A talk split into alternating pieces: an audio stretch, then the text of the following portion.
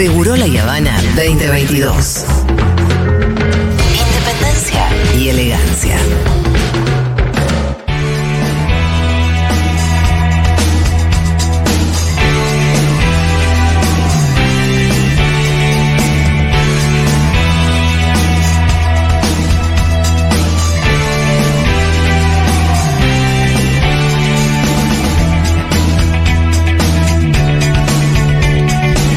Bien, el momento de Fito Mendoza Paz y Claro hoy vamos sí. a hablar de libros escritos por cineastas.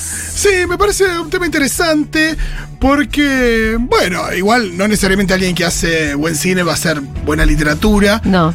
pero sí es alguien que nos puede llegar a despertar el interés de leer algo de lo que hizo. Y dije, bueno, ¿por qué no traer una, un variadito de libros escritos por cineastas, pero justamente que tenga eso, que sea bien variado, que no sean necesariamente sobre el oficio. Ahí está. Hay de todo. Hay cineastas que han escrito libros de autoayuda, libros de poesía, libros de cuentos, libros sobre el oficio, diarios. Eh, así que traje de todo un poco, traje 10. A ver. Tomen nota si les interesa esto. Eh, bueno, uno de los cine- cineastas más interesantes que existen son, es Bernard Herzog, Sí. sin ninguna duda. He hablado muchísimo de este libro, pero lo vuelvo a recomendar. La conquista de lo inútil.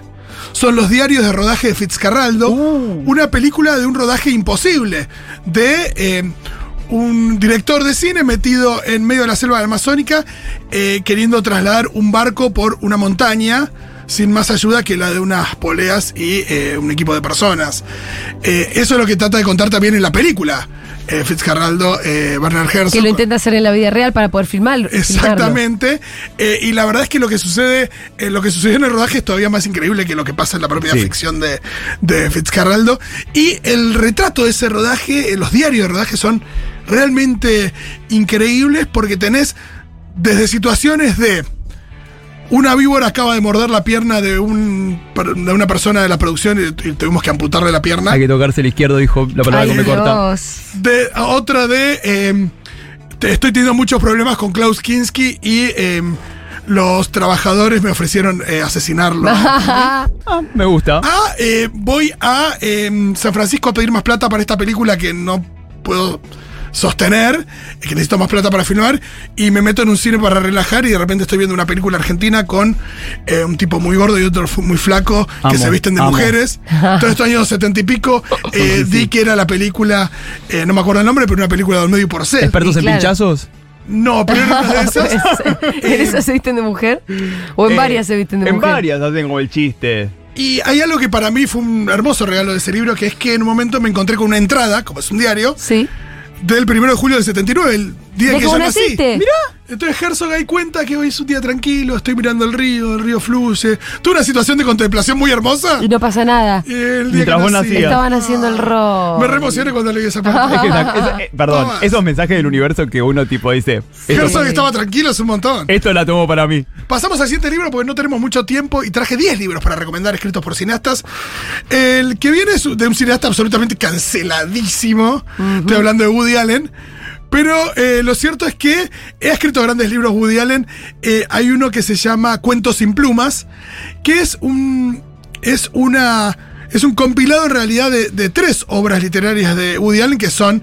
em, Cómo acabar de una vez por todas con la cultura, Perfiles y Sin Plumas, que fueron editados por Tusquets en un mismo Ahí va. libro, que se llama Cuentos sin Plumas. Y ahí tenés de todo, tenés ensayo, tenés muchos cuentos, y hay cuentos muy geniales. Recuerdo uno de eh, Abraham despertando a Isaac en una madrugada, diciéndole, che, Dios se me apareció en un sueño y te tengo que matar. Y Isaac respondiéndole, ¿pero qué le dijiste? Y que sí, se boludo. Y tuvo una discusión así donde hijo y padre discuten acerca si hay que darle o no bola a Dios. Hay otro del conde Drácula que se dirige a. está en Transilvania y sale de su castillo. eh, está todo muy oscuro, sale, espera que se haga oscuro, sale de su castillo, va a asesinar a los panaderos, al panadero del pueblo y a su mujer, que lo habían invitado a comer. eh, porque era un, conde reconocido, nadie sabe que es eh, vampiro.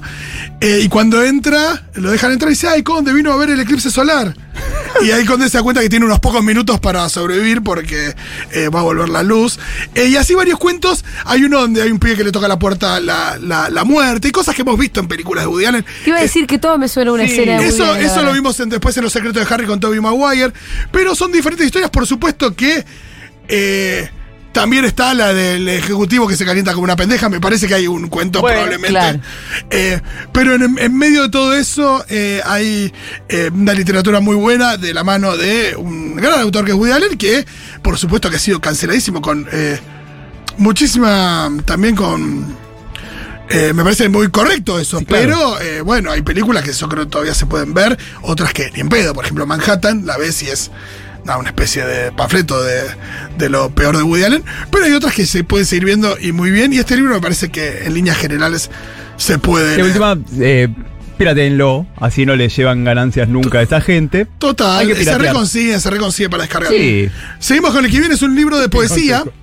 eh, también con ilustraciones, que se llama La melancólica Ah. muerte del chico Ostra, de Tim Burton. Ah, qué lindo. Es hermoso. Eh, los personajes de La melancólica muerte del chico Ostra son, por ejemplo, la chica vudú, el niño robot, la chica que. ¿Cómo se llama? Staring Girl, la chica que de la mirada. Que mira chico- fijamente. que mira fijamente, el chico mancha. Tame Boy. De hecho, perdón, Fito, ¿viste los cortos? Hay unos cortitos también que salieron en ese momento. Eh, es un libro que también tiene la particularidad de estar escrito de manera bilingüe. Están los poemas en inglés y en español. Hermoso. Porque a veces la traducción no está a la altura, pero si sabes un poquito de inglés, eh, se lee fácil la- eh, también. Y viene con estas ilustraciones. La edición es de anagrama y está muy bien, es a color, está, la verdad que no sé el precio hoy, pero todo esto de que estoy hablando se consigue en Mercado Libre. Seguimos. Parque Rivadavia. El que viene de autoayuda. ¿Puedo decir que hay uno en Parque Rivadavia? ¿Saben quién escribió un El libro? que busca. encuentra.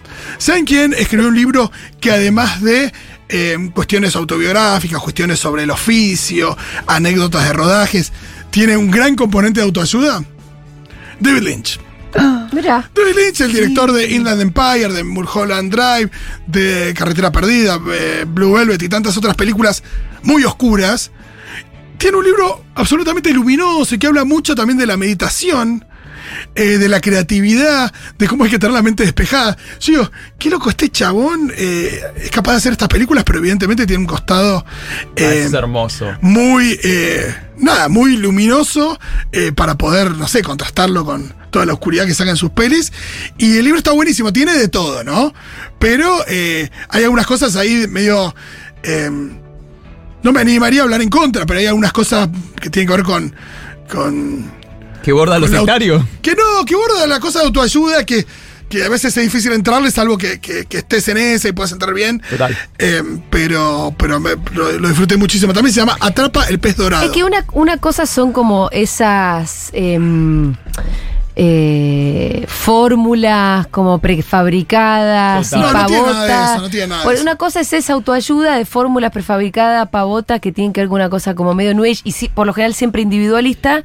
Y otra cosa es, qué sé yo, dar consejos de bienestar. No, y tiene que ver eh, con, mucho tiene que ver con la creatividad, con la mente Mm. despejada para la creatividad y habla de em, la principal analogía que hace tiene que ver con los peces, por eso se llama Atrapa el pez dorado. Dice que en la superficie están como los peores peces para pescar, pero en la profundidad están lo- lo- los peces más... Esa falopita a mí me gusta. linda palopita. Y a la profundidad le llama, bueno, la, la profundidad de, de la... Sí, molarte con entrar la idea. No, es que tiene que ver con, con eso, con la profundidad del Buscar. pensamiento y la meditación y demás. Y la meditación para tener la mente despejada para entrar ahí. Todo muy de la parte de atrás de los sobrecitos de azúcar. Claro. Un poco sí, pero. Te amo, ¿eh? Pero si los resultados son el cine de David Lynch, Obvio. inyectenlo en mis venas. Algo hiciste bien. 100 mil. Totalmente. Vamos a seguir con otro que es una novela, hecha y derecha, sobre un corto que una vez hizo una directora argentina, que es Lucía Puenzo, que se llama Los Invisibles, que cuenta la historia de eh, unos, unos tres chicos de la calle, uno muy pequeño, que tiene seis años, y después está su hermanita, su hermana adolescente y otro pibe, que eh, son contratados y en realidad explotados por guardias de seguridad para que por su pequeño tamaño y también por la cuestión de la eh, eh, inimputabilidad y, em, nada, y la desprotección y la- en realidad la- la- el desamparo que tienen, para entrar a casas de familia de Claro. barrios cerrados para robar. Ajá. Y eh, lo que cuenta el libro es una aventura, aventura entre comillas, que Claro. es que se los, se los llevan a trabajar en las casas de veraneo de los ricachones en eh, Uruguay. No. Y cuenta esto, la, la historia de estos, de estos niños que van ahí, que se alojan ahí en una especie de, de campo cercano y en un momento se quieren como independizar de, del tipo que los, de la- Explota. del tipo de la mujer que los explota eh, para, bueno, tratar de sacar su, su propio eh, rédito, tratar de trabajar para ellos. Eh, está ¿De muy bueno, se llama Los? Invisibles. Los Invisibles. De Lucía Puenzo. Eh, creo que, no me acuerdo cuando la... Porque, nada, me parece súper interesante. En 2008 había un corto eh, que... que- 2018 es la fecha de publicación. del libro, sí, yo lo, lo leí hace verdad, no tanto. Mira. Eh, está, está muy bien. Se llama Los Invisibles de Lucía Puenzo, que ha escrito varios libros. Hay otro que me gusta mucho que se llama La maldición de Jacinta Pichimahuida, que tiene que ver con, eh, bueno, los jóvenes que participaron de las, Amo. de las distintas series de eh, Señorita Maestra, Jacinta Pichimahuida y demás, que tuvieron todos finales bastante trágicos, o muchos de ellos finales bastante trágicos. Eh, pasamos a lo siguiente.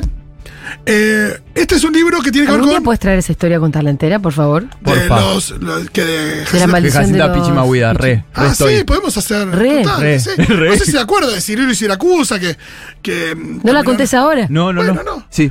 Y el podés- libro está, está, está ficcionado, pero puedo traer la historia real. Claro, y podrías tensar con qué pasó con los de cebollitas, por ejemplo. Sí, no, y un- ojo, en Señorita Maestra estaba Gloria Carrá, que la vemos si no. no te- te- o sea, ¿sabes- no todos Pará, cayeron en la no, maldición. ¿Sabes a quién vi que está haciendo una obra en la calle Corrientes? ¿Quién? Lorena Paola. Mira, viva. ¡Julia! claro. Te juro que ayer pasé. Bueno, igual me pensé pero, lo pero aparte, Lorena Paola empezó tan de chica que tiene, tener nuestra edad. Claro, claro. tener 45, menos de 50 años tiene. Sí, sí, sí, sí. Eh, seguimos. Eh, estos son diálogos que se dieron durante 50 horas a lo largo de eh, más o menos una semana, eh, allá por principios de los 60 Alfred Hitchcock con eh, François Truffaut. Buah. Se llama el cine según Hitchcock. Eh, a cualquier persona que le interese el cine, Sí. Biblia. es una Biblia realmente, porque Hitchcock hablando de eh, el oficio y también hablando de eh, anécdotas que tienen que ver con, con- con rodajes y con cuestiones, y eh, cuestiones biográficas, por ejemplo, eh, desde cuál es su idea de suspenso, de qué es el suspenso, hasta eh, cuestiones concretas de eh, cómo se desarrolla un personaje, un montón de cosas que tienen que ver con, con la narración, también con eh, la cuestión estética del cine, y por ejemplo con de dónde le surgieron ideas, el beso de Notorious entre Cary Grant y Ingmar- Ingrid Bergman. Lo hemos hablado mucho acá, ese beso que es el beso más largo de la historia del cine, en una época donde estaban prohibidos los besos largos en el cine. Pero lo que hizo es que está compuesto por... Los besos en el cine en una época podían durar hasta tres segundos más o menos Amo. que según el código Hayes. Y Hitchcock hizo este gran beso que dura minuto, un minuto y medio, dos minutos, compuesto por un montón de besos de no más de tres segundos. Donde los personajes se mueven en una habitación, hablan por teléfono, todo mientras no se terminan nunca Bueno, de dar pero besos. qué importante tener esa data, Fito, porque vos ves la película hoy en día, out of context, Sí. pa, qué pesado.